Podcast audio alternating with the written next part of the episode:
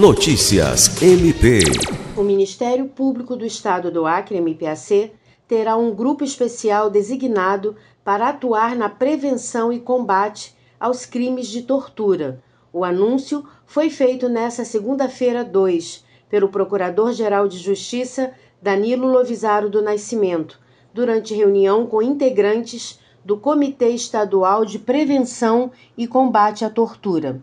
O encontro teve como objetivo discutir estratégias de atuação visando coibir e combater esse tipo de crime no Estado.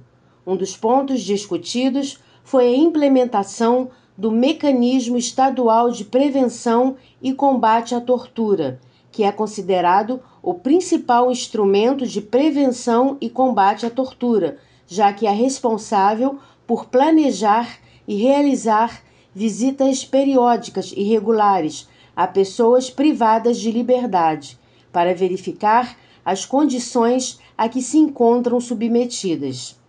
No final do ano passado, o Governo do Estado, o Ministério Público Federal, Defensoria Pública do Estado, Defensoria Pública da União e o IMPAC firmaram um termo de ajustamento de conduta para viabilizar, no prazo de um ano, o funcionamento do mecanismo. Lucimar Gomes, para a Agência de Notícias do Ministério Público do Estado do Acre.